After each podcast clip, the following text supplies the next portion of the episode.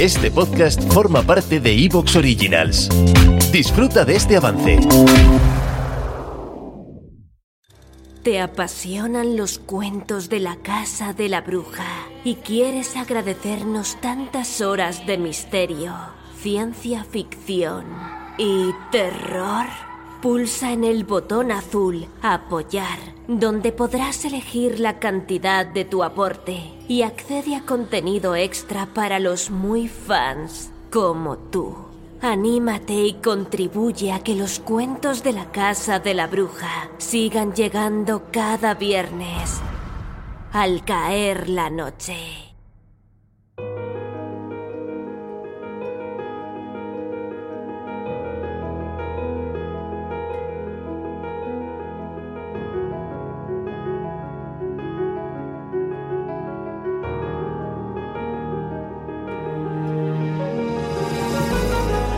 Bienvenido, bienvenida a los cuentos de la Casa de la Bruja, tu podcast semanal de audiorelatos de misterio, ciencia ficción y terror.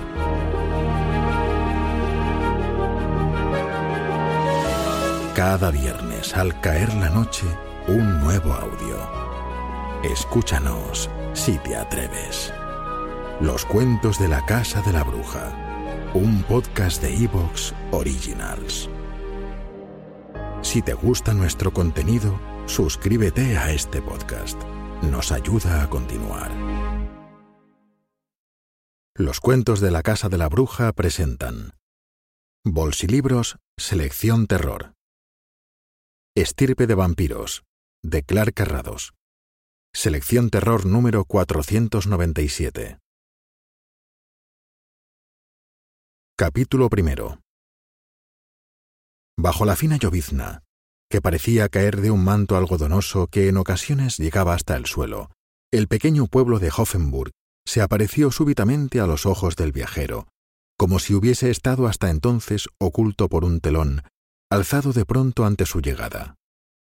La impresión de que el pueblo surgía bruscamente de un lugar oculto, como un conjunto fantasmagórico de casas y personas, resultó tan fuerte que el viajero hubo de pisar el freno de su coche a fondo para no entrar en la calle principal a demasiada velocidad. Egbert Spencer hubo de rectificar muy pronto su primera impresión. El pueblo podía parecer una espectral agrupación de casas, la mayoría de tejados muy inclinados y con la armazón a la vista. Pero aunque no había personas a la vista, todo era real. Esto parece desierto, murmuró mientras ahora avanzaba a la mínima velocidad posible. Se preguntó cómo podría encontrar el camino para llegar al lugar deseado. Súbitamente se oyó el tañido de una campana. Buscó el campanario con la vista, pero no lo encontró, porque quedaba oculto por la bruma, que llegaba a ras de los tejados de las casas. La iglesia estaba allí, al otro lado de la calle, y los sones de las campanas parecían proceder de otro mundo. De pronto vio que se abría una puerta. Encima de la misma divisó el rótulo de una cervecería. Una mujer de mediana edad, de ojos tan claros que casi no parecía tener pupilas, le miró fijamente. Spencer paró el coche y se apeó. Señora, por favor, ¿puede indicarme el camino para llegar a Schwarzstein? Spencer hablaba correctamente el alemán, pero no podía ocultar por completo el acento que indicaba su origen. ¿Inglés? dijo ella. Sí, señora, sonrió el viajero. La campana seguía sonando con unos tañidos muy especiales. Spencer volvió la cabeza hacia el origen de aquellos sonidos. Parecen toques de funeral, comentó. En efecto, contestó la mujer. Soy Gerda Hauser, dueña de la taberna de modo que se dirige a Schwarzstein. Sí, señora. Dudo mucho de que ahora encuentre a nadie en el castillo, contestó Yerda. ¿Por qué? ¿Es que no está el propietario? El propietario es una mujer, y la van a matar. Spencer dio un respingo. Yerda parecía hablar en serio. No era el tipo de mujer dada a fantasías. Aparentaba unos cuarenta años y era gruesa, aunque no obesa, pechugona rubicunda y de amplias caderas. En circunstancias normales, bebería cerveza como un hombre y reiría estruendosamente los chistes más verdes. Ahora, sin embargo, estaba muy seria, incluso ligeramente pálida, aunque no daba la sensación de sentirse amedrentada.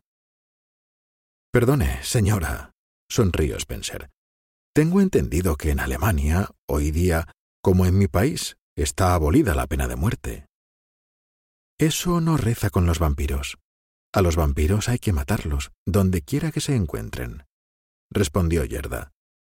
Yo no he querido asistir a la ceremonia, pero si desea presenciarlo, el cementerio está al otro lado de la calle que se ve a la izquierda. Allí está la mayor parte de la población, señor. Spencer, Egbert Spencer, contestó el viajero maquinalmente. Bien, gracias, señor Hauser. Todos me llaman Yerda, señor. Luego, si lo desea, venga a tomar una copa. Estoy segura de que la necesitará. Yerda ya no dijo más. Dio un paso atrás y cerró la puerta bruscamente. El seco golpazo casi apagó por un instante el tañido de la campana. Spencer se sentía devorado por la curiosidad.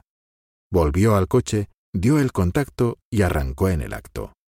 A los pocos instantes, torció a su izquierda y se metió por la calle transversal. Había una suave pendiente y, a los pocos metros, terminaba la calle en el campo abierto. La bruma y la llovizna continuaban, persistentes, incansables. Pero le pareció que aquella especie de telón impalpable se abría delante de él, a medida que avanzaba, para cerrarse inmediatamente a sus espaldas. Esto no es posible, murmuró. Nos hallamos en pleno siglo XX, casi en las postrimerías, a menos de dieciocho años del final, y todavía hay gente que cree en vampiros. El cementerio apareció casi de repente y frenó en seco. A menos de cincuenta metros de distancia, divisó las siluetas de un espeso grupo de gente que estaba congregado en lo alto de la pequeña loma donde se hallaba el camposanto. Sin perder un segundo, saltó del coche y se puso un impermeable, calándose el sombrero. Luego se acercó discretamente al lugar donde, según Gerda Hauser, iba a procederse a ejecutar la sentencia de muerte contra un vampiro. Un vampiro mujer y, por si fuese poco, la dueña del Svarstein, el lugar al que se dirigía precisamente.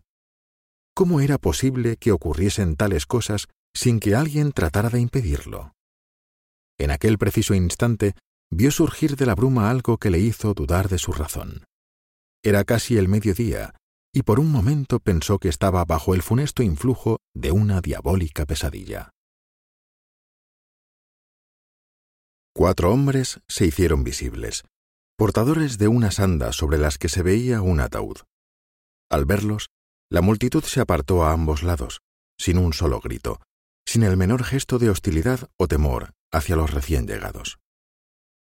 El ataúd fue depositado en el suelo, a poca distancia de una tumba recién abierta un hombre se destacó de los espectadores. Spencer lo observó atentamente. Era un sujeto muy alto, de casi dos metros de estatura, delgado, facciones correctas, incluso perversamente atractivas, pensó, ojos que parecían tener pupilas de fuego y cabello intensamente negro. Un detalle llamó sobre todo su atención. El sujeto estaba descubierto, pero la lluvia que caía sobre su cabeza parecía no mojarle. Se cubría con una larga capa negra, que igualmente parecía inmune a las gotas que caían de la bruma. De pronto sacó las manos, largas, blancas, incoloras, como manos de un cadáver. Amigos, dijo, con voz que no era demasiado elevada, pero que, curiosamente, llegaba con claridad a todos los sitios. Estamos aquí reunidos. ¿Te está gustando lo que escuchas? Este podcast forma parte de Evox Originals y puedes escucharlo completo y gratis desde la aplicación de Evox. Instálala desde tu store y suscríbete a él para no perderte ningún episodio.